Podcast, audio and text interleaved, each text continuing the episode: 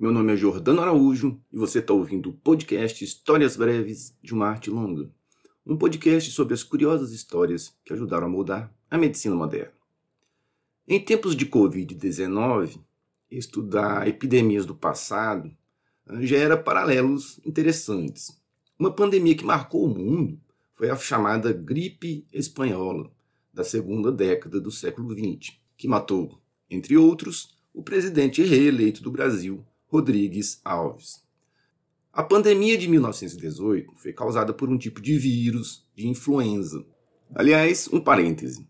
O termo influenza vem do italiano e remete à ideia que existia até o século XIX de que a gripe ocorreria por alguma influência astral, já que é uma doença sazonal. Essa doença, né, a gripe espanhola, foi responsável pela morte de cerca de 50 milhões de pessoas. Os números variam, né? Provocando mais vítimas do que a própria Primeira Guerra Mundial, que durou de 1914 a 1918. É curioso, porque essa doença foi mais letal para adultos jovens e poupou crianças e idosos. Numa era em que os vírus ainda eram desconhecidos, estava em voga a teoria dos pesquisadores Richard Friedrich Johannes Pfeiffer e Shibazaburo Kitasato. E não sei se a pronúncia está correta. Os dois chegaram a trabalhar com Robert Koch lá em Berlim. Uh, e essa teoria atribuía a causa da doença a uma bactéria que eles chamaram de Bacillus influenzae, que hoje mudou de nome e é o famosíssimo Haemophilus influenzae. Cultivada essa bactéria a partir de tecidos pulmonares de pessoas que padeceram vítimas da epidemia. Mas, na verdade, que a gente sabe hoje é que os hemófilos eram bactérias causadoras de infecções secundárias. Então, foi uma teoria equivocada. O termo vírus significa veneno. E os primeiros indícios da existência deles vieram de uns experimentos nos quais o pesquisador holandês Martinus William Benjerink filtrava os fluidos infectantes com equipamentos que tinham poros muito pequenos para deixar passar bactérias, que obviamente são muito maiores do que os vírus. Trabalhando com a doença do mosaico do tabaco, que é uma doença né, que aparece na folha do tabaco, obviamente, em 1898 ele publicou a teoria de que havia elementos filtráveis que também causavam essa e outras doenças, mas ninguém sabia ainda do que, que se tratava especificamente. Somente no fim da década de 1930, os primeiros cristais de vírus da doença do mosaico do tabaco foram isolados e fotografados por microscopia eletrônica. Uma coisa que sempre me intrigou é o seguinte: como sabemos que a gripe espanhola foi causada por um vírus? Aliás, um parêntese, é chamada de gripe espanhola, mas provavelmente ela surgiu nos Estados Unidos. Lembremos a epidemia apareceu em plena guerra mundial e os países que uh, não que participaram da guerra omitiam essas informações na imprensa né, para ajudar no esforço de guerra, enquanto que a Espanha estava é, neutra. Então a imprensa espanhola publicava notícias sobre epidemia, aí ficou conhecida então como gripe espanhola, mas provavelmente esse vírus surgiu nos Estados Unidos, provavelmente. Bom, mas voltemos na pergunta: como é que a gente sabe então que a epidemia de gripe espanhola foi causada por um vírus, se ninguém conhecia vírus na época. A história é sensacional e parece ter sido extraída de um filme de detetive. Então, em junho de 1951, uma expedição de pesquisadores da Universidade de Iowa partiu para o Alasca. A ideia do cientista Johann Holting e seus colegas era simples e genial. Será que eles conseguiriam isolar e cultivar o vírus a partir de amostra dos tecidos de pessoas mortas na pandemia de 1918 e que foram enterradas em um lugar gelado? A expectativa era de que o frio tivesse preservado os tecidos e contivesse partículas virais ativas. Lembrando que o solo congelado lá do Alasca é chamado de permafrost. É um solo que nunca é, descongela, em teoria, pelo menos. Bom, então, eles exumaram cadáveres de covas coletivas de pessoas que, segundo registros históricos, teriam morrido de gripe espanhola, numa cidadezinha chamada Brevig Mission. Essa tentativa, no entanto, foi frustrada, pois eles não conseguiram promover a iniciação da doença em furões, que é um tipo de mamífero, contaminados com os tecidos pulmonares. As amostras de tecido dos cadáveres promoveram o crescimento em cultura apenas de Haemophilus influenzae e Streptococcus pneumoniae, que, como a gente viu, são agentes de infecções secundárias.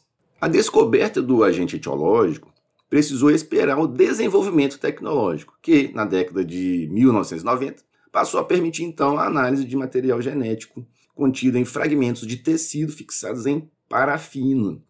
Estudando amostras do Instituto de Patologia das Forças Armadas dos Estados Unidos, o patologista Jeffrey, aliás, é Jeffrey Tautenberger, da Divisão de Patologia Molecular, conseguiu sequenciar parcialmente o genoma do vírus, o que sugeriu que se tratava de um influenza vírus.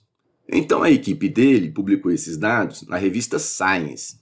E o Holting, aquele lá do, do Alasca, ligou para o Tautenberger e sugeriu: pô, cara, por que, que a gente não volta lá no Alasca e colhe mais um material para ver se a gente consegue fazer então cultura da, do, do responsável, desse vírus responsável pela epidemia. Aí, ó, em 1997, olha só, tempão depois, o Johan Hulting voltou lá no povoado de Breivik Mission, lá no Alasca, para tentar coletar amostras de tecidos de pessoas vítimas da gripe espanhola. Lembrando que, em 1918, ocorreram 72 óbitos entre os 80 habitantes do local, para se ter uma ideia da mortandade que foi. Para a sorte dos cientistas, uma das vítimas encontradas numa cova coletiva era uma mulher obesa, o fato é que o tecido adiposo ajudou a preservar os órgãos internos. Então, confirmou-se que o agente etiológico uh, causador da doença era um tipo de vírus de gripe chamado H1N1, que foi reconstruído por engenharia genética em 2005. Obviamente que toma, vários cuidados né, de segurança foram toma, tomados. Afinal, né, ninguém queria ver essa cepa solta por aí de novo, causando estrago pelo mundo. Demonstrou-se então que a cepa de 1918 era realmente mais virulenta do que as cepas contemporâneas de outros vírus causadores de influenza A. Detalhe curioso: a sigla H1N1 se refere às proteínas do envelope viral, hemaglutinina e neuraminidase, que são responsáveis pela entrada e saída do vírus aí das células. Da primeira são conhecidas 15 tipos e da segunda são conhecidas 9 o que determina a denominação da cepa viral. Então, H1N1, H5N1 e por aí vai. Uh, além disso, essas enzimas são o alvo principal dos medicamentos utilizados para combater a influenza, tal como o Zeltamivir, né, que é o famosíssimo Tamiflu. Uh, em 2009, outra cepa de H1N1 foi o agente etiológico responsável pela última pandemia antes dessa atual de Covid-19. E surgiu inicialmente no México, tendo recebido o apelido de gripe suína. É interessante porque, mais recentemente, a Organização Mundial de Saúde é, deu algumas diretrizes no sentido de evitar utilizar a denominação de uma doença ou de uma epidemia pela sua origem é, geográfica, pela sua origem étnica ou pela sua origem animal. Então, vocês viram aí que recentemente o SARS-CoV-2 né, recebeu um nome bem neutro, que então é gripe asiática, gripe chinesa.